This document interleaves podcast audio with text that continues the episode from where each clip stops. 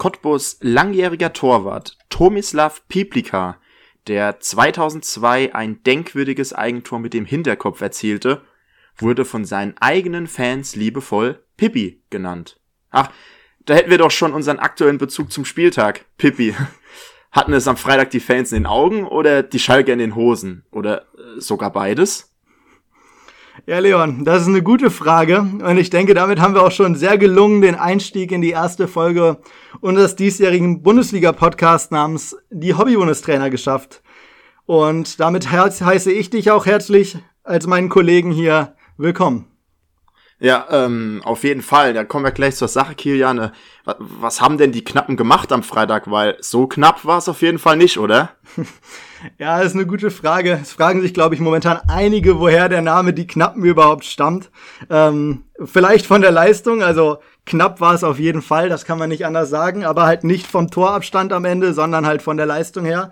Man muss sagen, bei Schalke war wirklich kein einziger Spieler jetzt erwähnenswert. Also ich kann mir da wirklich keinen vorstellen, wo ich sagen kann, den kann ich loben. Das war für jeden Schalker-Fan sicherlich ein schlechter Einstand und gleichzeitig für die Bayern natürlich ein gelungener Start. Also besser kann man in eine Saison nicht reinstarten. Ja, ähm, auf jeden Fall. Nur ich stelle mir die Frage, bei, bei Schalke ist ja nicht nur das Geld knapp, sondern wann, wann wird's denn auf der Trainerbank mal knapp? David Wagner, jetzt glaube ich 18 Spiele ohne Sieg. Äh, und immer wieder hört man, man muss von Spiel zu Spiel denken, aber wann ziehen die mal die Reißleine? Ja gut, das ist ja eine Sache, die haben sich Schalker-Fans schon lange gefragt. Also es ist auch bei mir eine Sache, ich war sehr verwundert, ja, dass er diesen auch. Sommer überstanden hat. Ähm, hm. Aber es ist im Endeffekt eine Situation, die der Verein entscheiden muss. Der Verein hat ja, ist ja generell dafür bekannt, dass um das ganze Schalker Stadion, um das Fanherz, was ja in Schalke wirklich sehr stark ist, was ja wirklich ähm, extrem mit dem Verein emotional mitgeht, dass es dort Entscheidungen gibt, die von den Fans teilweise nicht mitgetragen werden, dass es Entscheidungen gibt. Ich weiß nur auf die ähm, Personalie Clemens Tönnies hin, der ja, ja auch genauso in der Kritik stand mhm. wie der Trainer. Von ihm hat man sich jetzt am Ende getrennt. Mal schauen, ob Wagner in den nächsten Spielen dasselbe ereilt. Vor allem hat man ja in den ersten fünf Spieltagen wirklich noch zwei Top-Partien. Und dazu kommt ja jetzt schon der grandiose Abstiegsthriller, wenn man ihn schon am zweiten Spieltag so bezeichnen kann, gegen Werder Bremen, die ja am ersten Spieltag nicht wirklich eine bessere Figur abgegeben haben, aber nicht so stark unter die Räder kamen wie am mhm. Ende die Schalker.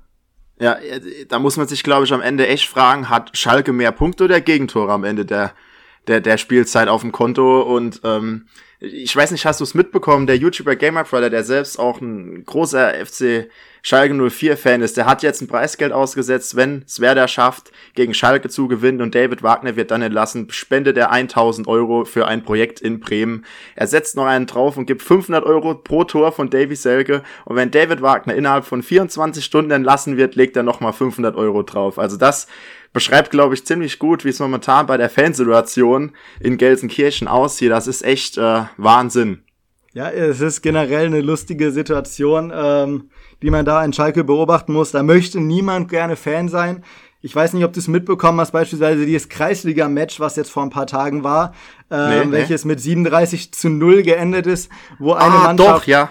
Genau, da hat ja eine Mannschaft darauf verzichtet, im Endeffekt in Zweikämpfe zu gehen, weil man eben mhm. Corona-Verdacht in der eigenen Mannschaft hatte, weil man Risiko, also Leute aus der Risikogruppe hatte, weil unter anderem in der Mannschaft Väter standen, die sagten, sie haben kleine Kinder, sie möchten dieses Risiko nicht eingehen. Da hat man das ganze Spiel Social Distancing eingehalten, da hat man überhaupt keine Zweikämpfe geführt. Oh. Wenn man jetzt rein das Ergebnis sieht, könnte man ja, denken, ja. Schalke hat das ebenfalls gemacht, aber wenn man sich das Spiel anschaut, dann ist es ja nicht anders. Also, wenn ich mir nur an Harid anschaue, wenn ich mir die beiden Innenverteidiger anschaue, Kabak und Stambuli, also da gab es ja wirklich kaum Zweikämpfe, die gewonnen wurden. Da war wirklich einfach in allen Belangen enttäuschend.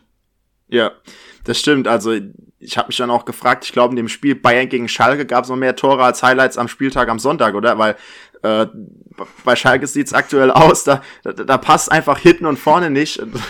Da, da denkt man das genauso, wenn jemand was bei Amorelie bestellt, ne? Also ich, ich bin gespannt auf den nächsten Spieltag. Die, die Schalke haben jetzt fünf Spiele vor sich. Ich, ich sehe da den 18. Tabellenplatz. Ich habe eigentlich Bielefeld äh, eingeschätzt, als würden die hinten rumhängen, aber ich glaube, da macht Schalke den Bielefeld dann einfach vielleicht dieses Jahr die Klasse zu halten, oder? Ja gut, ich muss sagen, dass meine, mein Resümee bei Schalke natürlich auch am Anfang sehr negativ ausfällt, aber wenn ich das insgesamt auf die Saison hinschaue, da haben sie einfach, äh, die Mannschaft hat Potenzial, die Mannschaft hat Stärke, sie kann es nur jetzt schon, wie du sagst, seit 18 Spielen nicht abrufen. Also, wenn man, ja. man hat einen Ibisevic verpflichtet, man hat einen Paciencia verpflichtet, man muss sich vielleicht fragen, warum man Leute wie Caligiuri oder Co., die einen hohen Stand in der Mannschaft hatten, die viel zu sagen haben, warum man die mhm. abgegeben hat, ablösefrei. Das lag, ja. lag sicherlich auch an diesem Cup-Sale, den man ja beschlossen hat, dass man eben nicht mehr so viel Gehalt zahlen möchte, weshalb genau. man gewisse Leute abgeben musste. Aber Sebastian Rudi beispielsweise spielt immer noch beim Verein, der meiner Meinung nach der bestbezahlte Fußballer ist, der trotzdem am wenigsten Leistungen dafür bringt. Also das kann man nicht anders sagen. Ähm, aber ich glaube, wenn man einen Ibisevic hat, wenn man einen Paciencia verpflichtet hat, übrigens meiner Meinung nach ein total unverständlicher Tran äh, Abgang von Eintracht Frankfurt, die jetzt eigentlich auf der Stürmerposition nicht mehr stark besetzt sind. Heute gab es ja die Gerüchte mit Luka Jovic, ob der vielleicht sogar mhm. zurückkehren wird. Aber da muss ich sagen, da hat Schalke auch mit Harid einfach Jungs, die haben Talent, die kann, denen kann man das nicht absprechen. Die werden das auch in den nächsten Spielen irgendwann wieder auf den Platz bringen. Die Frage ist halt nur, ob das unter David Wagner passiert oder ob man da am Ende einfach auch einen anderen Trainer benötigt, der nochmal einen neuen Effekt in die Mannschaft bringt. Mhm. Wollen wir vielleicht mal den Drive zum, zum nächsten Spiel bringen? Wir, wir sprechen mal über deine Mannschaft. Die Borussia hat gespielt. Ich muss sagen, ich habe auch auf die Borussia getippt und siehe da, wer hat gewonnen? Richtig Dortmund. Äh, was hältst du denn davon? Ja, ich muss dich da ja verbessern. Wie du weißt, ist meine Borussia diesem Spieltag leider die leidtragende ähm, Person, beziehungsweise die leidtragende Teil des Spiels gewesen. Ja, also ich ja, als genau. Gladbacher muss da einfach sagen, ähm, dass ich mit der Leistung eigentlich nicht mal unzufrieden bin. Ich finde, wir haben das eigentlich ganz gut gemacht dafür, dass wirklich von Stürmern ja jeder ausgefallen war. Also ein Turam, der dann am Ende noch gespielt hat, aber wenn ich überlege, ein Player, ein Turam, ein Embolo, alle nicht auf der Höhe gewesen, alle nicht wirklich, ja, performen können, beziehungsweise nicht mal eingesetzt. Ein Valentino Lazaro als Neuzugang, der nicht dabei war. Enttäuscht bin ich von Hannes Wolf, muss ich sagen. Der hat in dem Spiel wenig gerissen, aber das war generell der Unterschied am Ende. Also meine Borussia Gladbach hat es überhaupt nicht geschafft, ins letzte Drittel zu kommen, hinter die Dortmunder Kette zu kommen. Das hat mhm. Dortmund im Gegenteil sehr stark gemacht. Da muss man auch sagen, hat Dortmund natürlich auch echt gute Leute. Ich erinnere mich nur an den Lauf im Endeffekt vom Tor von Haaland, wo er einfach ich äh, zitiere jetzt Christoph, äh, Wolf Christoph Fuß, der dann selber gesagt hat, Haaland läuft die 100 Meter in unter 5 Sekunden. Das ja, ist genau, natürlich genau, ungefähr der Kreisliga-Charme, den wir auch in diesen Podcast reinbringen wollen, weswegen wir uns ja die Hobby-Bundestrainer genannt haben, weil wir beide genauso Typen sind, die im Endeffekt mit Kreisliga-Überheblichkeit an die Sache rangehen, die so sich aus. jeden Kommentator anhören und denken, das können wir doch besser. Ähm, mhm. Ja, aber da ist natürlich auch dann im Endeffekt so die Frage, das macht Fußball doch auch aus. Also so schöne Kommentare, solche Sachen, die auch überspitzt sind, sowas will man als Fußballer doch hören. Oder bist du eher der Typ, der darauf steht, wenn ein Kommentator sachliche Infos mit den Fans teilt? Nein, auf, auf keinen Fall. Ich muss mir jetzt noch einen Satz erlauben zu dem Spiel Dortmund gegen Gladbach. Ich muss sagen, glaube ich, auch für die Leistung auf dem Platz war das Ergebnis äh, zu hoch. Genau wie bei Schalke eigentlich, finde ich. Und äh, nee, Spaß. Äh, jetzt müssen wir auch mal Acht geben bei dem Schalke-Bashing. Äh, so langsam muss es mal aufhören. Äh, nee, die, ich, ich fand beide Mannschaften, die haben ein gutes Spiel hingelegt. Das war natürlich schön anzusehen. Zwei 17-jährige Bellingham legt auf Rainer auf. Das war äh, einfach fantastisch. Das hat Spaß gemacht. Der eine gibt seine erste Bundesliga-Vorlage, der andere macht sein erstes Tor. Äh, einfach grandios beim ersten Spiel. Äh, sowas wollen wir sehen. Direkt Topspiel am ersten Spieltag. Äh, was gibt's Besseres? Absolut, kann ich dir nicht widersprechen. Wobei man ja sagen muss, also ähm, Dortmunds Leistung hat mich jetzt nicht überrascht. Sie hat im Endeffekt nochmal nachgewiesen, man ist dieses Jahr bereit, man hat sich noch breiter aufgestellt. Ich glaube, Hummels hat es auch bestätigt, dass er in diesen Mannschaft dieses Jahr noch mehr Potenzial sieht, noch mehr junge Leute auch Erfahrung mit Meunier hinten mhm. rechts ist natürlich auch ein Mensch im Vergleich zu Hakimi gekommen, der vielleicht nicht so den starken Offensivdrang hat, aber der einfach nochmal ein ganz anderes Flair mit in die Mannschaft bringt, der nochmal eine ganz andere ähm, Personalie ist, der einen anderen Charakter reinbringt, was vielleicht passen kann, auch wenn es dieses Jahr natürlich schwer wird, an den Bayern vorbeizukommen. Was ich sonst noch spannend fand und was mich ein bisschen überrascht hat, war die Leistung von Hertha. Die haben im mhm, Endeffekt ja. im Pokal ja nicht so gut abgeschnitten, sich dort ordentlich blamiert Ähm, wertest du jetzt den Auftritt eher als Reaktion auf die Leistung aus dem Pokal oder sagst du, das ist die Hertha, wie Bruno Labbadia sie sich vorstellt, wie wir sie aufgrund der ganzen Investitionen von Lars Windhorst auch in den nächsten Jahren sehen werden? Und was ist das jetzt für dich? Hertha als Zweiter? Sind sie schon Kandidat für die Champions League, Euroleague? Was sind da für Ambitionen für dich ähm, realistisch? Also ich sehe die Hertha diese Saison doch auf einem Tabellenplatz auf den internationalen Rängen durchaus. Äh, ich finde nur, man muss dran denken, auch wenn ich mit Werder Bremen vielleicht jetzt bisschen sympathisiere, die haben es ihnen manchmal auch einfach nicht zu allzu schwer gemacht. Wenn du dir anschaust, beim, beim dritten Tor der Pavlenka, der macht den Flutschfinger und dann ist das Ding drin, dann ist das Spiel eigentlich gelaufen. Äh, dass Werder Bremen da keine vier oder drei Tore schießt, das ist dann, glaube ich, auch jedem klar. Und äh, ja, Davy Selke trifft tatsächlich. Ähm, ja. Das, das hätte ich ehrlich gesagt auch nicht gedacht, dass der nochmal noch mal da durchstarten kann. Für mich auch relativ ein Wechsel, den ich nicht so nachvollziehen konnte. Ähm, trotzdem noch Gut, es gibt ja, es gibt ja einige Werder-Fans, die im Endeffekt unentschieden sind, ob sie ähm, nicht Abstieg hat diese Saison schon bedeutet, dass man einen Toprak und einen Bittenkurt verpflichtend verpflichten muss, so doof wie sich das anhört.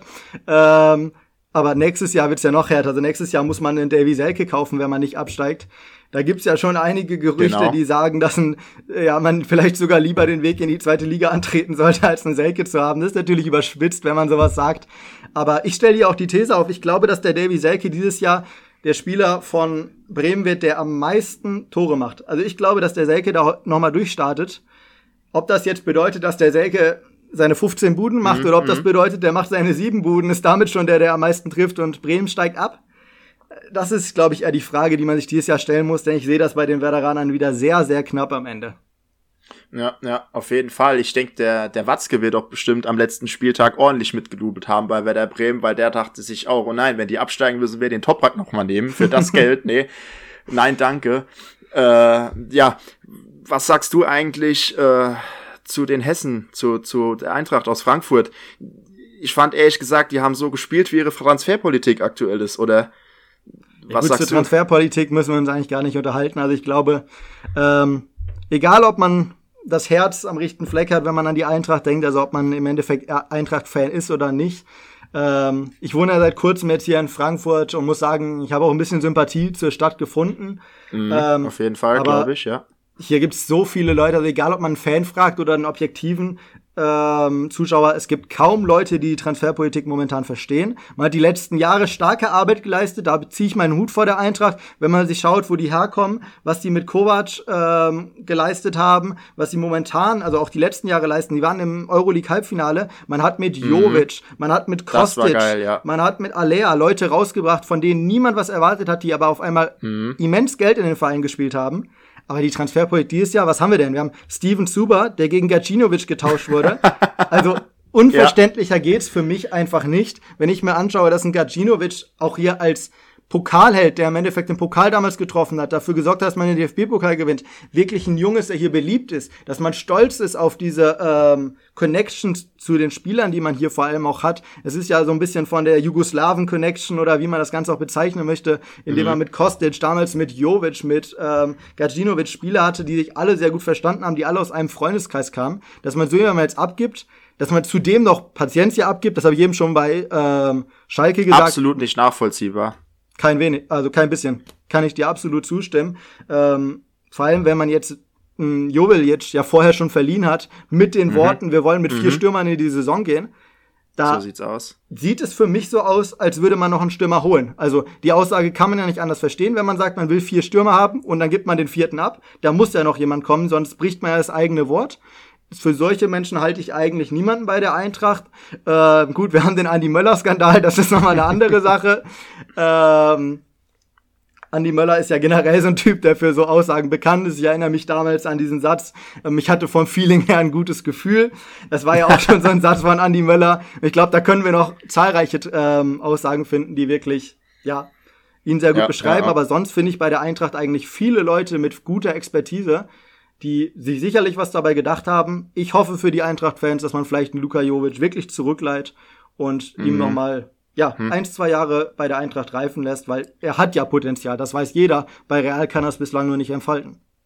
Auf jeden Fall. Ich muss sagen, auch Stand jetzt bei Frankfurt ähm, ist ein Verein, dem gönnt man es eigentlich. Ich glaube, damals im Europa League äh, Spiel gegen Chelsea, da, da, da hat jeder mitgefiebert. Die haben jedes Spiel Choreos gemacht. Jetzt dürfen sie aktuell keine Choreos machen. Dann, äh, Absolut. Dann, dann sieht man gegen Bielefeld. Allein Hinteregger, ja gut, der kann es dann am Ende auch nicht mehr richten. Köpft noch gegen die Latte, der Ball geht genau auf die Linie. Dann hat ihn Ortega, das ist halt ärgerlich. Äh, aber das spiegelt genauso ein bisschen, glaube ich, die aktuelle Situation bei der Eintracht wieder. Dann, äh, sie sind kurz davor, aber es reicht dann eben wie, irgendwie nicht mehr am Ende. Und ja. äh, dann hat man, wenn man kein Glück hat, hat man noch Pech dazu, so schön sagt man ja immer. Und ja. ich, ich glaube, genau das ist die aktuelle Situation bei Frankfurt. Du hast eben noch was gesagt von, von neuen Stürmer holen. Und apropos neuen Stürmer holen, RB Leipzig hat ja, genau. äh, heute verkündet, Sörlet kommt in den Sturm als Werner-Ersatz. Ja, das ist auch die einzige Aussage im Endeffekt, die man diese Woche zu Leipzig treffen kann. Also ich finde, Leipzig-Mainz war so eine Partie, zu der nichts gesagt ist. Es war, es mhm. war genauso wie erwartet. Leipzig hat das Ding souverän gewonnen. Es war irgendwie nichts erwähnenswertes ist passiert. Ich finde, das Einzige, was mir bei dem Spiel aufgefallen ist, dass Mainz die neuen Trikots, diese goldenen Dinger, also sorry. Ähm, Ganz schlimm. Also ja. wirklich ich, ich, ich weiß mich, äh, weiß nicht, über was mich mehr aufregen soll, dass am Sonntag Mainz gegen RB Leipzig läuft oder über die goldroten Trikots. Also, wenn wir da eine Trikotbewertung machen, vielleicht mal in Zukunft, weiß ich schon, dass die bei uns definitiv nicht gut abschneiden werden. Ähm, aber vielleicht noch kurz zum Spiel. Ich muss echt sagen, Mainz bleibt Mainz und äh, Mainz verliert weiterhin gegen RB. Ähm, ich glaube, ja. die haben eher noch mit so einer Packung gerechnet, wie das, was wir am Freitag gesehen haben. Und ähm, meine Frage, ist dir was aufgefallen? Wo war denn der Salai? Der Adam Salai, der im DFB-Pokal gegen Havelse noch trifft und auf einmal ist er aus dem Kader aussortiert. Innerhalb von, keine Ahnung, noch keinen zwei Wochen. Was war denn da los? Ja gut, man hat im Endeffekt, ich glaube, vom Club sich nur dazu geäußert, dass es sportliche Gründe gibt. Also ähm, mhm. es scheint keine Disziplinarmaßnahme zu sein oder so, wie man sie am Sport auch kennt. Ähm, ja. Es scheint eine sportliche Entscheidung gewesen zu sein, für den objektiven Zuschauer natürlich nicht verständlich. Also wenn man sieht, er macht das entscheidende Tor gegen Havelse, man kommt damit gerade noch so mit blauem Auge im DFB-Pokal weiter und dann mhm. sieht man im nächsten Moment, ist er aus dem Kader ähm, suspendiert, soll sich einen neuen Verein suchen. Bin ich sehr gespannt. Ähm, wenn du mich fragst, vielleicht sogar so ein Junge, der einige Clubs noch verstärken kann. Also Chalai, es war immer einer, ich erinnere damals an dieses Trio der Mainzer, was sie damals hatten, wo er noch ein ja, anderes Schüler ja, gespielt hat, wo man einen Holtby hatte, die ja alle drei im Endeffekt nicht die Karriere gemacht haben, die man sich erhofft hat. Also ein Schürle, der mhm. jetzt schon mit seinen Aussagen zum Karriereende, was er ja jetzt dieses Jahr beschlossen hat, ja sehr viel ähm, für Furore gesorgt hat, indem er die gesamte ja. Fußballwelt kritisiert hat. Ähm, das ist ja sicherlich auch ein spannender Punkt, muss man sagen. Kritik meiner Meinung nach in gewissen Teilen sicherlich auch be, ähm, total berechtigt. Dann mhm. hat man einen Chalai, mhm. man hat einen Holpi, die alle nicht so groß gerissen haben, aber die alle für gewisse Clubs Verstärkungen sind, die alle einen kleinen Club noch nach oben ziehen können. Und es gibt ja auch noch Clubs, beispielsweise Union Berlin, die Polter abgegeben haben, die jetzt einen Andersen verkauft mhm. haben. Natürlich Kruse, aber Kruse ist ein ganz anderer Spielertyp. Kruse ist ja eher so einer, der sich mal fallen lässt, der vielleicht eher auf der 10 zu finden ist, als dann vorne direkt in der Spitze oder eben im 4-4-2 mit zwei Stürmern dann den gibt, der sich fallen lässt. Ähm, ja, da fehlt sicherlich noch ein Strafraumstürmer nach dem Abgang von Anderson und vielleicht ist Scholloy dafür eine Idee. Was hältst du davon? Ja, also ich muss echt sagen, Anderson, der kommt ja vom FCK und wenn man betrachtet, was hat der für eine Entwicklung gemacht, also echt, der war in der zweiten Liga, ging dann zur Union Berlin, spielt dann in der ersten Liga und trifft, trifft, trifft, trifft. Also besser kann man es ja echt nicht sagen. Das war ein Top-Pick für Union Berlin. Äh, schade, dass der jetzt für paar Millionen nach, nach Köln gewechselt ist für die, für die Berliner. Ähm, ich bin mal gespannt, ob vielleicht Salah eine Option wäre, um ihn zu ersetzen. Ähm, die Kölner, ja, ja. Aber von, ähm, von Spielern im Endeffekt, die aus der dritten Liga kommen, die den Durchbruch schaffen, da kannst du als Lauterer natürlich ein äh, Lied von singen. Ich erinnere da ja. an zu viele Leute, also bei uns beispielsweise unser zweiter Keeper, Tobi Sippel, kommt, stammt von euch. Lennart Grill, ein Wechsel dieses mhm. Jahr von euch im Endeffekt zu Leverkusen gegangen, sich dort auf die Bank gesetzt. Also da habt ihr ja zahlreiche Jungs in dem hierbei, die im Endeffekt den Weg gegangen sind, nur nicht bei euch. Ähm, so habt ihr da momentan aus. weitere Talente? Das wäre ja mal so ein spannender Kniff, so da mal hinzuschauen. Gibt es momentan jemanden, den du siehst, der dieses Jahr vielleicht den Durchbruch bei euch schafft und nächstes Jahr vielleicht ja sogar für meine Borussia dann stürmt? Ja gut, äh, bei deiner Borussia läuft ja auch noch jemand rum namens Müsel. Wir haben jetzt wieder unsere Talente ja. Kühlwetter und Pick abgegeben nach Heidenheim.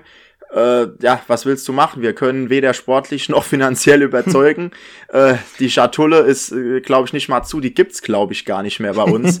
äh, die wurde schon gefändet. Und ja, ähm, ja wenn du schon von Kaiserslautern sprichst, äh, kann ich vielleicht noch mal gerade geschickt überleiten zum Pendant der ersten Liga, vielleicht auch bald in der zweiten Liga. Äh, es tut zwar fast genauso wie Schalke zuzusehen, aber für mich ist es viel lustiger, die spielen zu sehen. sollte vielleicht mal der, der David Wagner bei Mainz 05 äh, anfragen, wie die das gemacht haben mit dem Adam Salai, dass äh, der David Wagner auch mal einen Stürmer aufstellen kann, der Tore schießt. Ja, das ist eine ähm, sehr gute Frage im Endeffekt, wenn wir dann nach Schalke schauen. Ähm, Stürmer, die da treffen, sind ja lange schon zu suchen, wenn man überlegt, acht Tore, die Bayern ja. gemacht hat. Also, ich weiß nicht, in welchem Zeitraum Schalke acht Tore geschossen hat. Acht Stürmertore, da können wir wahrscheinlich zurückgehen bis zu Klaas-Jan Hünteler oder Raoul oder wen man da in Raoul, Schalke noch genau, verehrt. Raoul. Zwischenzeitlich hat ja bei Schalke wirklich niemand überzeugt. Man hat einen Teuchert abgegeben. Man hat ja dieses Jahr wieder eine Personalie wie den Schaller in Mainz, hat man jetzt den Guido Burgstaller aussortiert. Aufgrund von sportlichen ähm, ja, Gesichtspunkten im Endeffekt, nachdem man mit Ibisevic und Paciencia jetzt zwei Leute geholt hat, die vor seine Nase gesetzt wurden. Mhm. Äh, man hat ja auch noch einen Kutucu, ein Riesentalent, wo ich sehr überrascht bin, dass man so wenig auf ihn setzt, also dass man jetzt wirklich zwei Leute auf holt. Jeden Fall. Man spielt in Schalke ja äh, auf, auf Schalke ja meistens nur mit einer Spitze. Das mhm. heißt, äh, wahrscheinlich ähm, ja, ist das für Kutucu auch so der Wink mit dem Zaunfall, dass er doch nochmal sich einen anderen Verein suchen kann. Ich denke, er per Laie, vielleicht auch ein Typ für Bielefeld, vielleicht auch ein Typ für Union, ähm, der im Abstiegskampf da wirklich weiterhelfen kann. Aber Guido Burgstaller habe ich schon sehr gespannt. Ich stelle hier fast schon die These auf, das ist eigentlich so meine Behauptung, glaube ich jetzt, ähm, die da aus meinem Fanherz so ein bisschen kommt. Ich sag dir, egal wo Guido, Guido Burgstaller hingeht, der trifft. Ich dachte, wenn er in der zweiten Liga geht, dann macht er noch 15 bis 20 Tore. Aber selbst wenn er im Abstiegskampf gibt, das wäre so ein typisches Ding, wenn der jetzt zu Union geht und bei Union dann 10 Buden dieses Jahr macht und dafür hilft, dass die nicht absteigen. Ja, äh, pass auf. Fällt mir ein Spieler ein. Gregoritsch. Augsburg. Geht von Absolut. Schalke weg. Was passiert am ersten Spieltag? Er trifft. Wie soll es auch anders sein? Also, äh, wie du sagst, es beschreibt einfach genau die Situation. Aber was ist eigentlich mit, mit dem Lewandowski los? Nur ein Tor gegen Schalke. Äh, da habe ich irgendwie doch mehr erwartet. In der fünften Minute hat er die Chance zum 2-0 vergibt. Also äh, steckt er schon in der Krise? Ja gut, ähm, ich denke, da kann man viel reininterpretieren. Ähm, ich ich sage immer noch, ein schwacher Tag von dem Robert Lewandowski ist, glaube ich, immer noch ein Sahnetag von 99 Prozent der anderen Bundesliga-Stürmer, die wir da bei Juve Da gebe ich dir recht. Ähm, Im Endeffekt war bei Bayern ist ja jetzt eher so das Duo Sané Gnabry, was ja direkt im ersten Spiel gezeigt hat, man kann man kann das Robben Ribéry Duo eigentlich quasi eins zu eins ersetzen. Also natürlich ganz andere Spielertypen, aber es hat ja wirklich perfekt geklappt. Also ein Gnabry mit drei Toren, ein Sané auf der anderen Seite, der dafür zwei Vorlagen gibt, der dann am Ende selber noch sein Tor macht, der aber ja auch wirklich gezeigt hat, dass er nicht egoistisch ist, der die Dinge abgelegt hat, obwohl er direkt so vom Torwart aus, ja. stand. Also es mhm. war wirklich beeindruckend zu sehen. Ähm, ja, da kann man sich halt vieles zu äußern, aber ich glaube, das ist auch wichtig für die Bayern, dass man nicht von Lewandowski abhängig ist, dass man mit ja im Endeffekt keinen großen Stürmer in der Hinterhand hat. Man hat mit Zirksen Jung, auf den Flick vielleicht auch setzen will, wie es andere mhm. früher bei Bayern nicht getan haben. Also bei Bayern seinen Durchbruch zu bekommen als junger Spieler war ja eigentlich jahrelang schwer. Jetzt hat man den Davis, der kommt zwar nicht aus der eigenen Jugend. Ähm, der Zirkel kommt aber immer aus der zweiten Mannschaft jetzt. Man hat einen Cousins verpflichtet. Das sind ja Jungs, die jetzt rangeführt werden. Also daher hoffe ich mir für Zirkel schon einige Einsätze. Und das ist ja schön zu sehen, wenn man Bayern-Fan ist, was ich jetzt natürlich nicht bin, aber wenn, wenn man sich das anschaut und auch für den deutschen Fußball im Endeffekt, dass man da mit Sané und Gnabry zwei Leute hat, die perfekt harmonisieren, die perfekt genau. miteinander spielen und die hoffentlich auch in der Nationalmannschaft auf lange Sicht dafür sorgen können, dass wir mal bei der nächsten WM die Gruppenphase überstehen.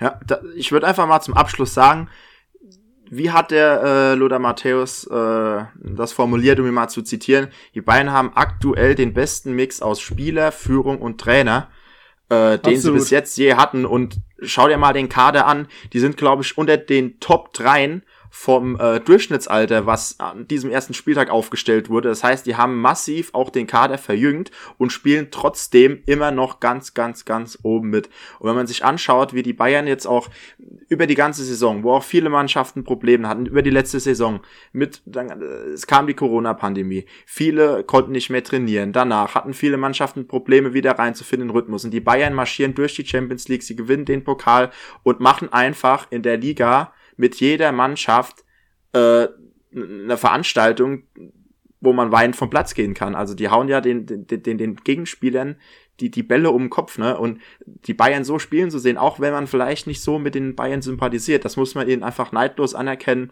dass zurzeit sie das Nonplusultra sind. Also absolut, also beeindruckend, was die Bayern da auf die Beine stellen. Ich muss sagen, ich stimme dir zu 99 Prozent zu. Ich muss aber auch sagen, ich spreche den Bayern den Titel noch nicht zu. Also man mhm. hat gegen Schalke 8-0 gewonnen.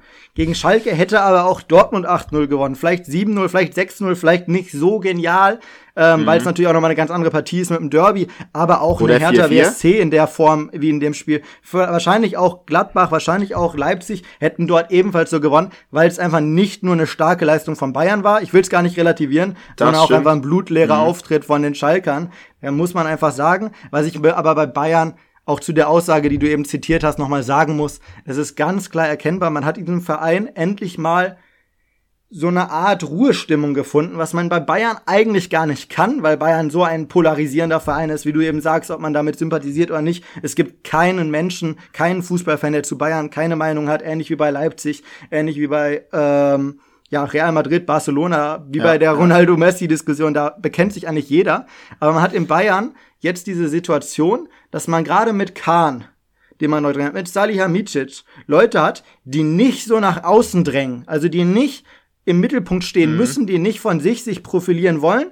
Gerade ein Salihamidzic, der sich eigentlich gerade profiliert, ohne dass er nach außen drängt, weil was soll man mehr sagen? Er, er, er ist momentan der Manager, der dazu geführt hat, mit einem Transfer unter anderem von dem Davis, der natürlich nicht nur auf ihn zurückzuführen ist, sondern auch auf die starke Scouting-Abteilung und auf andere Teile Fall. ganz Europa wollte ihn. Aber da muss man sagen, das passt perfekt. Ich finde, das perfekte Beispiel dafür ist, dass die einzige Unruhe in dem Verein, die jetzt aufkam, wieder mal von Uli Hoeneß kam, der sich dann in eine Sendung reinsetzt und dann den Berater von ähm, David Alaba da beschuldigt, im Endeffekt ein unfaires Spiel in den Verhandlungen zu fahren.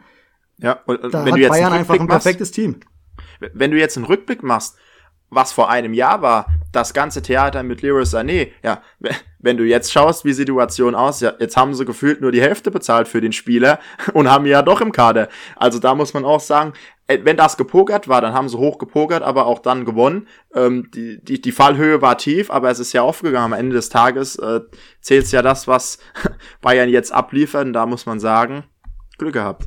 Absolut, ja, man, man muss auch einfach sagen, natürlich konnte ein Salihamidzic als Manager nicht damit planen, dass eine Corona-Pandemie kommt. Er konnte nicht damit planen, dass die Preise fallen. Aber es ist einfach genial passiert. Man muss auch manchmal mit den Umständen leben. Ein guter ja. Manager ähm, plant nicht nur, sondern ein guter Manager kann auch ja, reagieren. Also es ist natürlich so ein ähm, Zusammenspiel der beiden Fähigkeiten und das hat er super gemacht. Er hat gerade einen Jungen verpflichtet, der im ersten Spiel ein Tor macht, zwei Vorlagen, der nach einer Verletzung zurückkommt und wirklich so spielt, als wäre er nie verletzt gewesen. Da war ja auch noch ein bisschen Risiko in dem ganzen Ding drin mhm. und ihn da verpflichtet hat für eine Summe, also wirklich für, ich glaube, die Hälfte des Marktwerts, also ich glaube 35, genau. 40 Millionen waren es am Ende und der Junge ist jetzt schon 70 wert.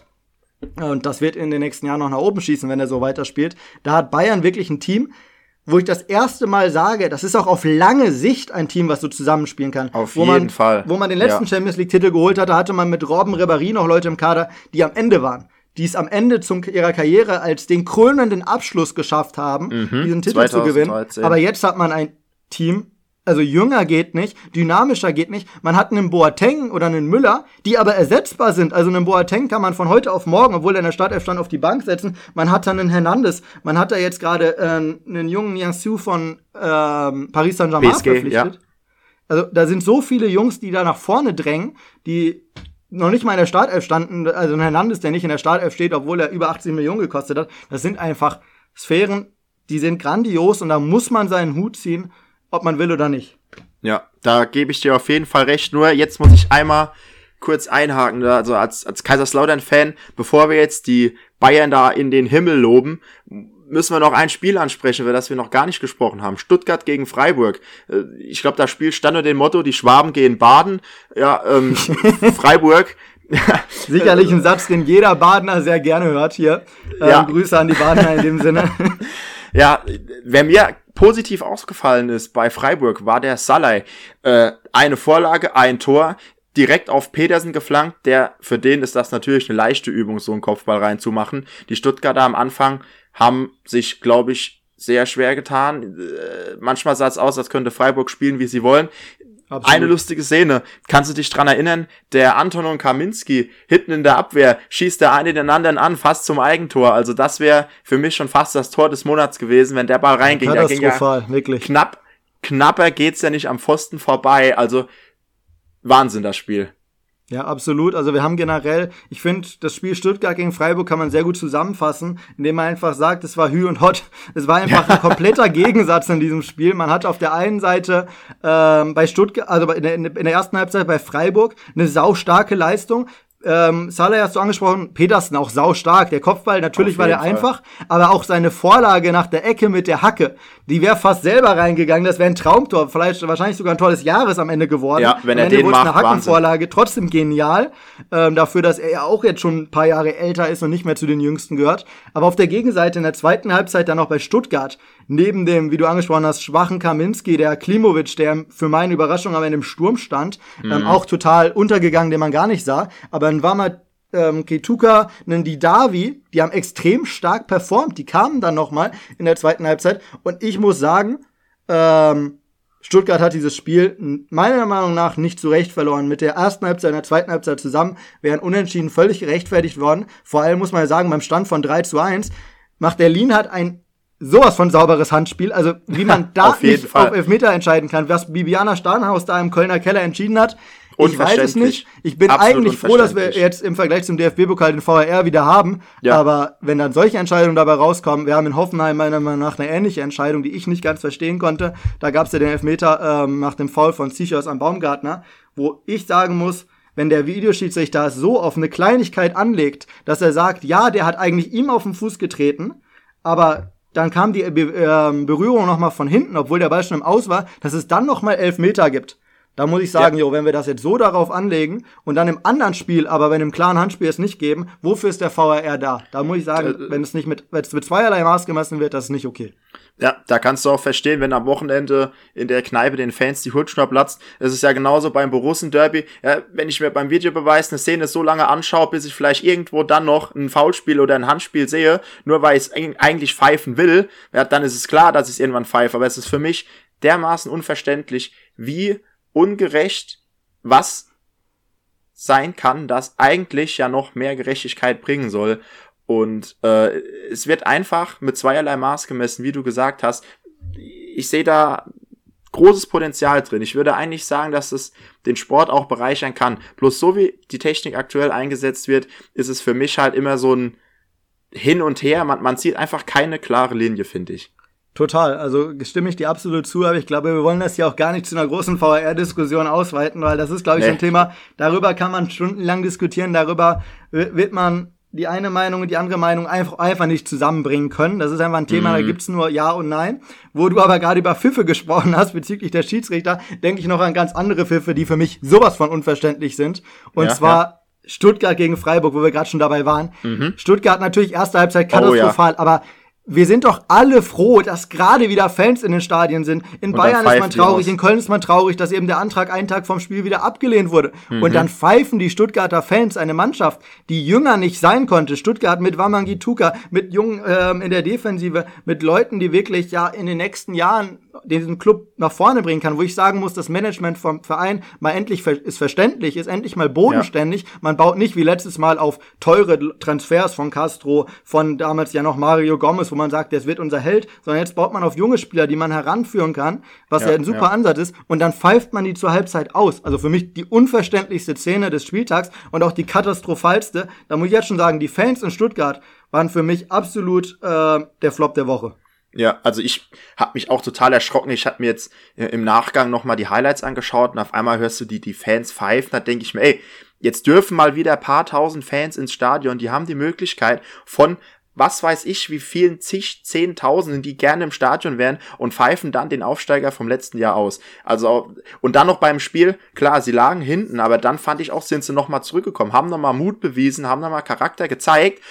Wamangituka, der ist 20 Jahre alt und äh, dann gibt dem Jungen doch mal die Chance. Und äh, ich glaube, Stuttgart kann jetzt auch nicht mit den Erwartungen reingehen, da irgendwie auf einen internationalen Platz zu kommen. Ich glaube, die haben was mit Klassenerhalt zu tun, und zwar ganz gewaltig, aber auch am ersten Spieltag kann man mal gegen so eine Freiburger Mannschaft die drei oder einen Punkt liegen lassen. Klar, ich, ich meine, verdient wäre es gewesen, am Ende den einen Punkt mitzunehmen, aber munter putzen, weiter geht's. Ich finde, mit der Leistung kann man aufbauen.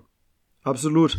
Was sagst du denn zu Freiburg? Ich fand es bei Freiburg mal wieder überraschend. Ich finde es stark, dass es mich immer noch überrascht nach, ich glaube jetzt schon acht Jahren und frag mich tot, acht Monaten oder ähnlichem, äh, mhm. die der Streik jetzt im Amt ist in Freiburg, dass man ja sich jedes Jahr wieder neu empfindet. Also man hatte ja vor ein paar Jahren Abgänge wie Maximilian Philipp, wie Grifo, die damals den Grifo Verein verlassen haben. Jetzt hat man wieder starke Abgänge mit Koch und Waldschmidt, die beiden besten Spieler. Dazu den Torwart mit Schwollo. Dann hat man den Ersatzkeeper, den man zur neuen Nummer 1 ernennt, der sich eine Woche vor Spielstart verletzt. wieder verletzt. Man holt ja. nochmal einen neuen Keeper. Mhm. Drei Tage vorher wechselt, also da muss er von Anfang an spielen. Und trotzdem schafft man es, Stuttgart zu schlagen. Ist das jetzt für dich eher ein Indiz dazu, dass man von den Freiburgern dieses Jahr wieder viel erwarten kann? Oder siehst du die Freiburger trotzdem dieses Jahr unten drin und sagst, ja, es war einfach auch eine Leistung, die nur in der Lage war, weil Stuttgart so schwach aufgespielt hat in der ersten Halbzeit? Hm. Also ich muss sagen, ich glaube, die, die Lücken, die sie reißen konnten in den ersten 45 Minuten, kamen denen eben sehr entgegen. Und der Unterschied ist wahrscheinlich auch einfach der, dass ein Petersen die eine Chance braucht für einen Kopfball ja, und Stuttgart einfach in dem Moment geschlafen hat. Und dann macht man es eben auch einem Verein wie dem SC Freiburg am Anfang zu leicht. Und äh, da sieht man eben die langjährige Erfahrung mit dem Trainer, mit der, mit der ersten Bundesliga. Sie spielen schon lange, sie sind beständig und da merkst du einfach, dass die dann mal so eine Chance auch kaltschnäuzig nutzen.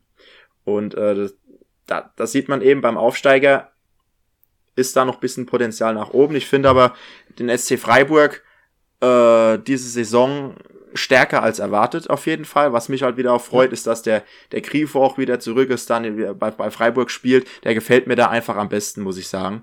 Absolut, Und, also ich ähm, hatte ihn ja als Gladbacher jetzt Jahre, also ja, wir hatten den ja damals verpflichtet und der hat ja bei uns leider nicht an die Leistung anknüpfen können. Ähm, ja. Hat vielleicht auch einfach zum Spiel nicht gepasst, weil wir einen sehr schnellen Fußball spielen wollten zu dem Zeitpunkt, wo er einfach mit seiner Technik, er das Spiel verlangsamte und er dann den genialen Pass spielte, wo er einfach nicht reinpasste. Er, obwohl man natürlich sich von ihm erhofft hat, dass er so ein zweiter Juan Arango wird, hm. in, de, in dem Sinne, aber bei Freiburg ist er genau da, wo er hingehört, gebe ich dir völlig recht. Genau.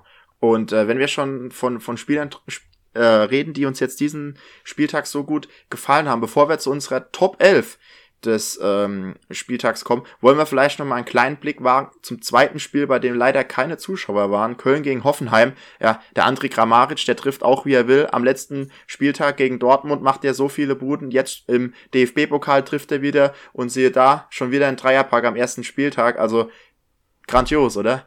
Ja, der startet in der Saison mit zwei Spielen, DFB-Pokal plus Bundesliga mit sieben Toren. Kann man akzeptieren, also vier Tore im DFB-Pokal, drei Tore in der Liga.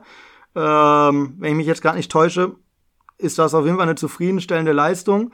Mhm. Bei Köln ähm, muss man sagen, ja, Anderson direkt getroffen, direkt angekommen. Im ja. Endeffekt das Ding trotzdem unglücklich verloren, wenn man so sagen kann. Also ja, ja. natürlich, Hoffenheim war meiner Meinung nach leicht überlegen, war natürlich auch der Favorit. Ich sehe auch bei Köln es dieses Jahr sehr knapp werden, muss ich sagen, weil Köln sich im Vergleich zum letzten Saison nicht deutlich verstärkt hat, wenn man mich fragt. Ich glaube, auf den Flügeln soll noch eine ein Spieler kommen. Vorhin hat man Anderson gegen Cordoba ausgetauscht. Man hat mit Terodde eine Option abgegeben, der übrigens auch wenn es zweite Liga ist, muss man es ja mal erwähnen, bei Hamburg sofort eingeschlagen hat und die Dinger, die ihn Hinterseher liegen lassen hat, in der letzten Saison direkt genutzt, ähm, genutzt hat. Aber da sehe ich bei den Kölnern schwarz. Bei Hoffenheim, glaube ich, wird es dieses Jahr wieder bis in die Euroleague gehen, wenn es nicht okay. sogar mal mhm. ähm, überraschend noch höher hinausgehen kann. Mal abwarten, ob Leverkusen beispielsweise es schafft, mhm. dieses Jahr wieder so aufzutrumpfen. Jetzt mit Schick als Vollandersatz. Bei Harvards gibt's noch den jungen Wirtz als Ersatz, aber noch keine wirkliche Alternative. Da sind ja noch einige Namen im Gespräch. Ähm, da hat Hoffenheim vielleicht sogar Chancen, dann noch mal auf Platz 5, vielleicht sogar auf Platz 4 dran zu kommen, wenn noch ein Team schwächelt. Ja. Ähm, bin ich sehr gespannt. Da wird's natürlich jetzt nächste Woche erstmal schwer mit Sebastian Hoeneß ähm, als neuem Trainer. Es wird sicherlich thematisiert werden, die ja dann dann gegen die Bayern im Endeffekt schon spielen. Mal abwarten, was das ergibt. Ähm, wie ist da deine Prognose? Ja, also die Hoffenheimer, die, die schlummern ja so ein bisschen, glaube ich. Der Sebastian Hoeneß, ne, der kommt jetzt von den Bayern als Drittligameister und ich glaube, von ihm wird auf der einen Seite auch viel erwartet, aber ich glaube, er hat auch den Anspruch abzuliefern. Also ich glaube, der möchte auch an die ehemaligen Leistungen von einem Julian Nagelsmann bei Hoffenheim äh, anknüpfen. Und was ich mir auch vorstellen kann, ist, dass Hoffenheim ähm, diese Saison echt so ein Überraschungskandidat sein kann. Absolut. Ähm, aber wollen wir Frage, vielleicht überhaupt noch überraschend ist, wenn wir beide schon darüber sprechen. Da wo mhm. wir gerade schon bei Kramaric dann aber waren, du hast gerade schon angesprochen, Top 11 der Woche. Ja. Ähm, genau, würde ich mal die Überleitung machen. Mhm. Ja, wenn wir wollen wir vielleicht Sturm ganz kurz noch, ja? ganz kurz noch den Sonntag rund machen. Wolfsburg gegen Leverkusen. Ich habe eigentlich gar nichts zu sagen, deswegen kommen wir vielleicht am besten direkt zur Top 11, oder?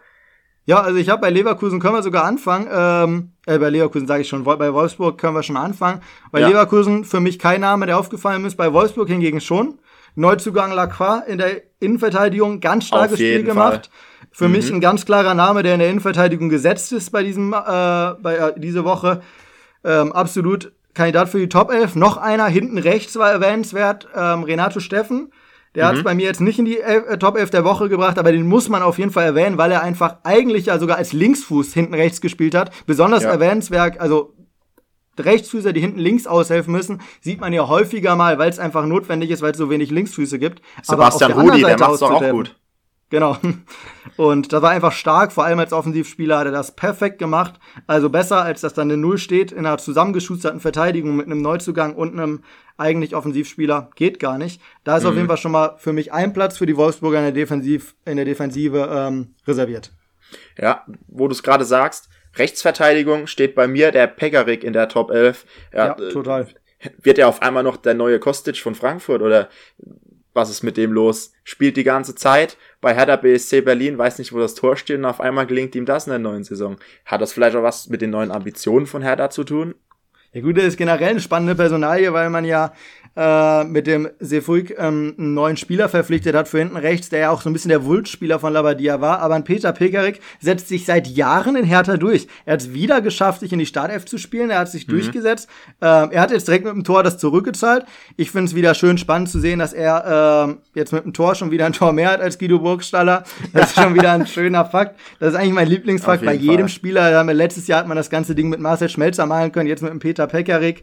Äh, das sind einfach Spieler, die ja, ihre Leistung bringen. Er hat super mhm. gemacht. Also warum sollte man ihn aus der Elf rausschmeißen? Ähm, ja, ich sehe da eigentlich gar keinen Grund.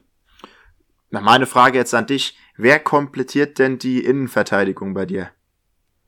Also ich muss sagen, ähm, ich habe aufgrund der starken offensiven Leistungen diese, mhm. äh, ähm, in dieser Woche, ähm, ich sag nur 8-0 bei den Bayern, 3-0 bei Dortmund, vier ja. Tore ähm, ja, bei Hertha muss man einfach sagen, dass man, dass ich in der Defensive nur drei Charaktere habe. Mhm. Mein dritter Charakter neben den beiden, die wir gerade schon genannt haben, war Boateng. Ähm, ja. Er war vielleicht gar nicht so gefordert bei den Bayern, muss man sagen. Er hatte natürlich nicht viel zu tun, weil was hat Schalke überhaupt nach vorne getrieben? Wir haben ja gerade schon über den körperlosen, über dieses körperlose Spiel gemacht, eigentlich ein blutleerer genau. Auftritt. Aber Boateng hat genau das Gegenteil gemacht. Der hat 100% seiner Zweikämpfe gewonnen. Das ist absolut erwähnenswert. Und ich finde, man muss auch dazu übergehen, den Verteidiger nicht nur nach Toren oder so zu bewerten, sondern auch nach seiner Defensivleistung. Das wird viel zu wenig wertgeschätzt, wenn man sich anguckt, wie wenig ähm, Verteidiger bislang Weltfußballer oder ähnliches Auf geworden sind. Auf jeden Fall, definitiv. Da muss man und Boateng auch mal Respekt zollen. Trotz seiner alten Jahre hat er, wie gesagt, sich wieder gegen die jungen Leute durchgesetzt, stand in der Startformation und hat ein starkes Spiel abgeliefert. Und ich meine, äh, erster Spieltag, er ist direkt wach und gegen äh, Schalke musste auch mal die Null halten, oder? Also von, von hm. dem her steht er berechtigt in der in der Top 11 der Woche. Ich habe doch eine Viererkette gebaut, habe noch Andrelino von RB Leipzig reingepackt. Ja. Auch er war offensiv sehr präsent. Er hat auch nach vorne Druck gemacht, hat die Bälle verteilt und äh, das ist aktuell der moderne Linksverteidiger der Bundesliga. Absolut. Ähm, Sicherlich auch ein starker Transfer der Leipziger, dass sie ihn jetzt wieder zurückholen konnten ähm, von Man City. Sicherlich jemand, der das Team da ergänzt. Ähm, ich bin gespannt, was mit Henrichs ist, wenn ich mir jetzt anschaue, dass ein Angelino so stark mhm. spielt. Ähm, ob er da im Endeffekt vorbeikommt, ob er vielleicht sogar rechts spielt. Ich denke, das wird eine spannende Sache. Aber ja. kann deine Personalie auf jeden Fall verstehen, wird aber sagen, bevor wir jetzt zur Offensive kommen, ähm, wer steht denn bei dir im Tor? Ja, im Tor, ich habe aktuell noch zwei aufgeschrieben. Einmal, ich glaube, den Giekiewicz, muss ich einfach sagen, hat beim Augsburg ein, ein gutes Spiel gemacht, fand ich. Ja. Viele haben den Birki auch genannt. Ähm, ich habe mich aber für Giekiewicz oder Schwolo entschieden. Ich fand auch, der Schwolo hat hinten ein paar Dinge rausgeholt. äh, bei der Hertha, hat auch genauso wie der Giekewitz sein erstes Spiel gemacht. Trotzdem würde ich jetzt einfach mal sagen, ich gehe mit dem Torwart von Augsburg. Und du? Ja, ich bin ähm, zugegangen, obwohl ich als Gladbacher natürlich seine Leistung nicht so schön fand, mit Birki gegangen. Mhm. Aus dem Grund, dass ähm, ja wir einfach an ihm verzweifelt sind. Wir hatten zwar nicht so viele Offensivchancen, aber einmal schön diese die Doppelchance. Hm? Er hat einmal richtig schön die Pranke rausgeholt. Ja, absolut. Diese Doppelchance, die man hatte, äh, wo das Ding einfach drin sein muss, wo man, was für mich auch eine spielentscheidende Szene war, weil da hätte Gladbach in Führung gehen können, ist mhm. man nicht in Führung gegangen. Dortmund hat einfach diese Kaltschnäuzigkeit gehabt. Dortmund hat diese Dinger gemacht am Ende und ja. damit das Ding dann auch klar mit 3 zu 0 gewonnen, was ja gar nicht so klar war, wenn man sich das Spiel angeschaut hat. Äh, da muss ich sagen, war Birki, obwohl es halt wenig Szenen war, wo er überzeugt hat, doch mit maßgeblich für den Erfolg. Und ich würde ihn immer vorziehen, weil er halt zu Null gespielt hat und das für mich mhm. immer noch das Nummer 1 Kriterium bei Torhütern ist, dass man am Ende die weiße Weste behält. Das stimmt. Äh, wo du gerade davon sprichst, ich glaube, ein Mann im Mittelfeld, der ist diesen Spieltag nicht wegzudenken. Das ist bei mir der Kimmich. Ich denke mal, hast du ihn auch aufgeschrieben? In der Tat, ja. Ich glaube, da muss man wenig drüber diskutieren. Der hat einfach wieder abgeliefert. Der hat den langen Ball auch gespielt auf Gnabry, der dann mit so einem schönen Kontakt sich den Ball auf den linken Fuß legt und einfach in vier Minuten, in den ersten vier Minuten das Ding da reinhaut. Wieder seit 18 Jahren, glaube ich, das das schnellste äh, Saisontor. Wunderbar, ich glaub, einfach den, richtig den schön. Den nächsten Ball hat er sogar auch noch gespielt, den auf Sané nachher vor seinem Tor. Kam ebenfalls von, ich glaube, zwei Vorlagen hat er in dem Spiel gemacht. Das war grandios. Man muss sagen, ähm, Thiago Abgang haben viele, ist vielleicht auch für mich unverständlich. Ich finde, gerade wenn man Martinez noch abgibt, ist man auf der 6 zu schwach besetzt. Muss ja, man bei Bayern auch sagen. In der Breite ist der Kader nicht stark. Da braucht man vielleicht noch einen oder anderen Spieler. Aber Bayern zeigt schon seit Jahren, dass sie mit wenig Personal am Ende doch auf Höchstleistungen kommen. Mhm. Da bin ich ja. gespannt, wie das jetzt noch aussieht, ob man da noch jemanden verpflichtet. Und Kimmich, keine Ahnung, ob der viel gelernt hat von einem Xabi Alonso, den man damals bei Bayern hatte, von einem Thiago jetzt Durchaus. die letzten Jahre kann ich nicht bewerten im Endeffekt, aber es ist einfach stark, was er spielt. Aber wir haben noch einen Pendant dazu auf der Doppelsechs bei mir. Ähm, mhm. Darida, ebenfalls mit zwei Vorlagen in seinem Spiel bei der Hertha. Ja, ja, ebenfalls ja. ein Garant dafür. Vor allem muss man bei ihm sagen, bei ihm kommen zwei Sachen zusammen. Darida, jedes Spiel einer der Spieler, der am meisten läuft. Ich glaube, diesmal waren es wieder über 13 Kilometer, die er läuft. Wahnsinn, das ist ja fast Wahnsinn. immer so. Er hat ja auch den neuen Rekord aufgestellt in der letzten Saison. Jetzt fragt mich gerade nicht nach, wie vielen Kilometer er da gelaufen ist. Mhm. Dieser Rekord war beeindruckend im Endeffekt. Und ähm, ja, jetzt die zwei Vorlagen, die dann noch zu der starken Laufleistung kommen. Ich glaube, besser kann man als Sechser gar nicht performen, als er das in diesem Spiel gemacht hat. Absolut. Äh, ich würde einfach mal noch zwei Namen in, den, in, in, in die Runde werfen von der Mannschaft. Rainer und Forsberg. Also Forsberg hat einfach wieder gespielt. Er hat einfach wieder Vorlagen gebracht. Er ist ein Spieler, der schon lange bei RB Leipzig unterwegs ist. Und ich finde, manchmal ist das auch ein Spieler, der so ein bisschen unterm Radar ist. Aber wenn man mal auf ihn schaut im Spiel, ist er doch, glaube ich, schon wichtig für RB Leipzig. Und einfach ein Rainer, der sein Spiel macht und ein Tor schießt mit 17 Jahren. Klasse finde ich das. Also ich muss sagen, beim Forsberg habe ich eine Leistung gesehen, die völlig begründet, dass man ins Top-Team kommt, dass man diese Woche in das Top-Team ähm, den Sprung schafft. Aber es gab für mich einfach drei Akteure auf der Offensivreihe, die noch mal eine Klasse besser waren. Reiner mhm. im Endeffekt wirklich beeindruckend. Und wie wir es eben schon angesprochen haben, Sané und Gnabry, die kann ich nicht rauslassen. Auf jeden die Fall. Die muss man erwähnen. Und da ich dann, wie gesagt, auch noch zwei Stürmer vorne habe, ist für Forsberg leider kein Platz. Im Sturm muss ich dann gleichzeitig Haaland, den ich eben schon angesprochen habe, mit seinen 100 Metern in 5 Sekunden wie ähm, der Kommentator da sagte, oder an Kramaric, haben wir eben auch schon zitiert, mit drei Toren. Ich glaube, da müssen wir gar nicht mehr groß was zu sagen. Das ist für mich ganz klar Stimme und dementsprechend für mich die Top 11 eigentlich stellt sich da eine Offensive eigentlich von alleine auf, obwohl man ja auch andere Spieler hatte, die wirklich stark performt haben diese Woche im Sturm. Ähm, ein Anderson beispielsweise direkt in seinem ersten Spiel, der völlig überzeugt hat. Genau. Da bin ich mit dir komplett d'accord. Knapri, Sané, Kramaric und Haaland, die stehen bei mir auch vorne drauf. Den Forsberg habe ich auch in Klammer gesetzt bei mir. Wenn Rainer nicht das Tor gemacht hätte, hätte ich, glaube ich, ihn aufgeschrieben. Ja, aber genauso beim Knapri, ich habe es vorhin angesprochen bei Freiburg, der Salai, der hat mir super gut gefallen, aber ein Knapri, der drei Tore macht am ersten Spieltag, den musst du einfach aufschreiben. Dann ist es halt für mich die Entscheidung Knapri anstatt Salai. Und äh, ja, ja, wenn wir jetzt schon eine Top 11 machen, ich glaube, die Woche gab es auch noch einigen Diskussionsbedarf. Ich äh, denke da an Spiel Köln, äh, ja, die Flop 11 des Spieltags. Was sagst du dazu? Was war bei Köln los? Ja, grandiose Idee auf jeden Fall, eine Flop-Elf aufzustellen. Also Köln hat sicherlich seine Plätze in der Flop 11 verdient, wobei man sie diese Woche sagen muss, aber natürlich das Zusammenspiel Hector Horn sprichst du wahrscheinlich an, diesen Rückpass, der einfach genau. verhungert ist. Ich erinnere mich immer noch an meinen Jugendtrainer, ähm, der dir damals immer einen Klaps auf den Hinterkopf gegeben hat, wenn du so einen Ball gespielt hast, der quasi auf dem Weg verhungerte. Ähm, das war wirklich so Tödlich. ungefähr das Schlimmste, was man machen kann, weil ein Pass, der muss einfach ein bisschen Effet haben, der muss ein bisschen Stärke haben. Das kann, erwartet man bei jedem Spieler ab der D-Jugend, das muss man auch bei einem Profifußballer erwarten. Und im Tor halt genauso Horn in dem Zusammenspiel sah genauso doof aus, wobei ich im Tor halt auch noch Pavlenka in den Raum werfen würde, der wirklich katastrophal aussah als Bremer Teuter, wo ihm die Dinger da durchrutschen im Endeffekt gegen mhm. die Hertha. Sicherlich mitverantwortlich für die Niederlage. Ja, vor allem, ich finde von Pavlenka, das kennt man eigentlich auch so gar nicht, nee. dass er bei dem Ball auf einmal das Ding durchflutschen lässt und er fällt auch, muss man sagen, unglücklich hinten dann nochmal runter. In einem anderen Spiel, wenn er ein bisschen Glück hat, geht er vielleicht noch über die Latte, geht irgendwo noch vorbei, so dobst er mitten ins Tor.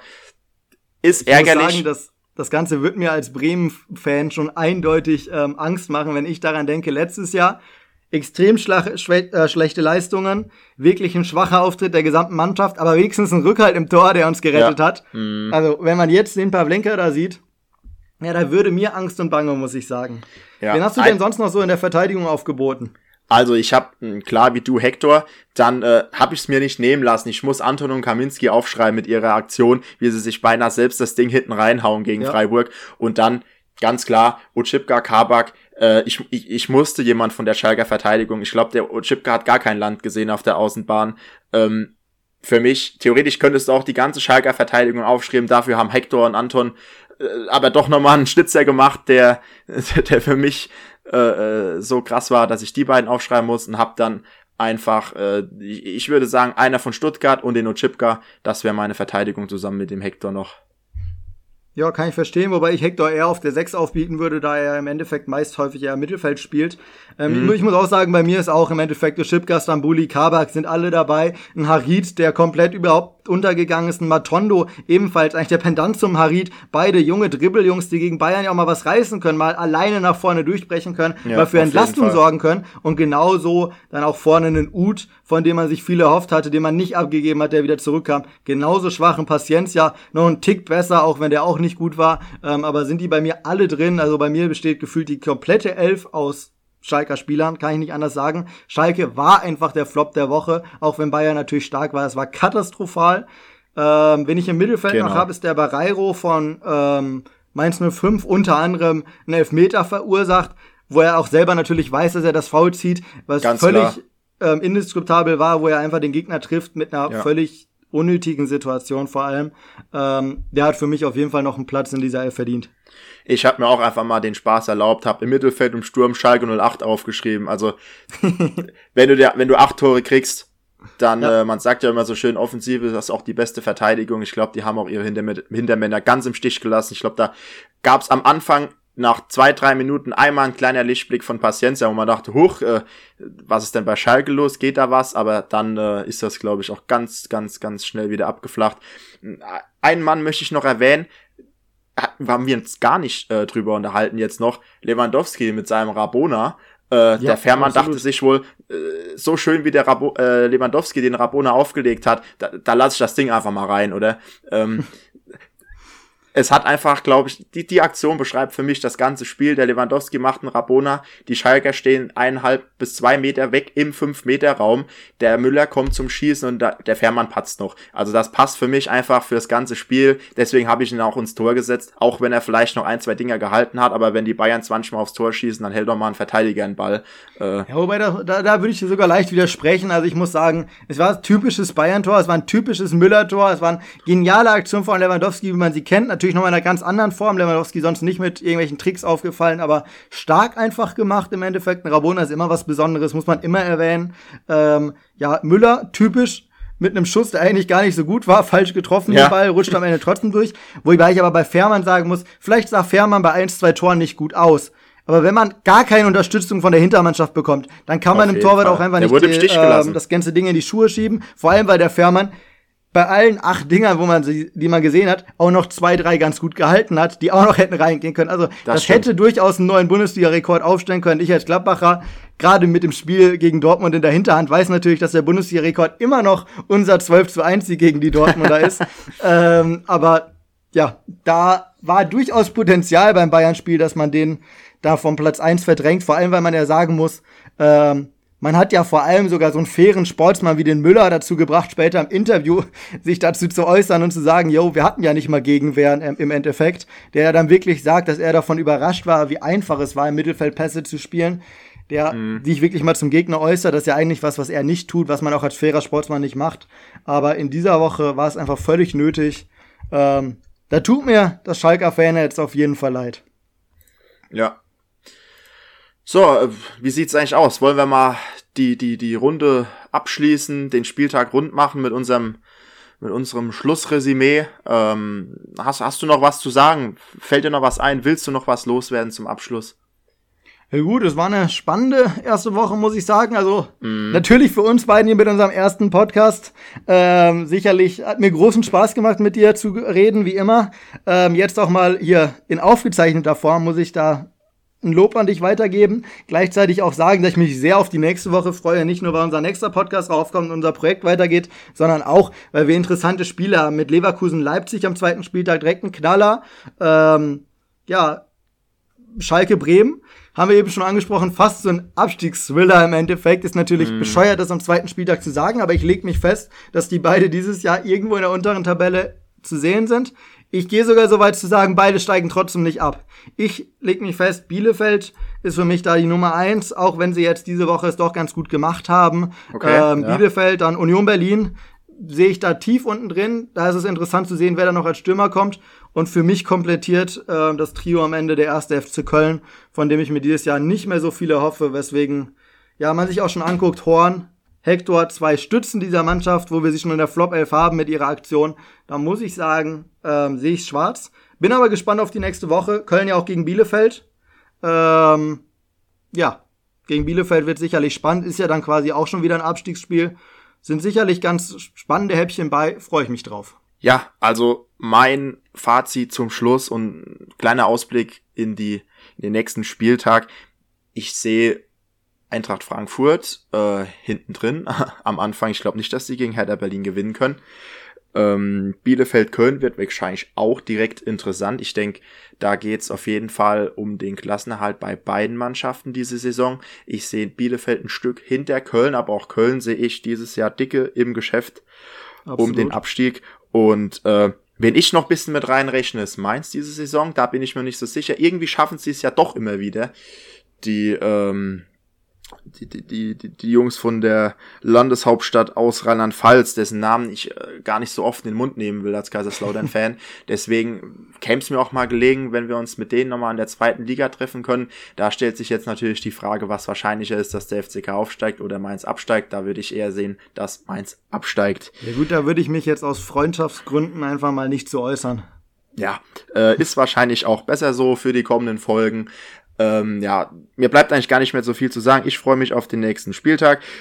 Dortmund und Gladbach haben zwei Pflichtaufgaben, die sie lösen müssen und auch unbedingt gewinnen müssen, wenn sie oben dran bleiben wollen. Die Bayern haben auch ein aufregendes Spiel gegen Hoffenheim. Da schauen wir uns mal an, was Grammaric gegen die Abwehr von Bayern an anrichten kann. Und bei Mainz gegen Stuttgart wird sich wahrscheinlich auch schon leicht abzeichnen, wer diese Saison vielleicht die Nase vorne hat und auf den 16., 15. Platz rutschen kann. Ja gut, schauen wir auch vor allem. Ähm, mein Augenmerk wiegt trotzdem auch in der nächsten Woche, auch wenn wir heute zu oft drüber gesprochen haben, auf dem FC Schalke 04 liegen, ähm, wo ich einfach sagen muss, vielleicht haben sie es ja so getan, wie Lothar Matthäus es damals nach dem Spiel gesagt hat. Es ist wichtig, dass man 90 Minuten mit voller Konzentration an das nächste Spiel denkt. In dem Sinne hoffe ich mal für die Schalker Fans unter unseren Zuhörern, dass Schalke gegen Bremen eine deutliche Leistungssteigerung anlegt und freue mich in dem Sinne auf die nächste Woche. Auf jeden Fall. Und dann bleibt mir nichts anderes mehr als zu sagen als ciao, macht's gut und genießt den nächsten Spieltag.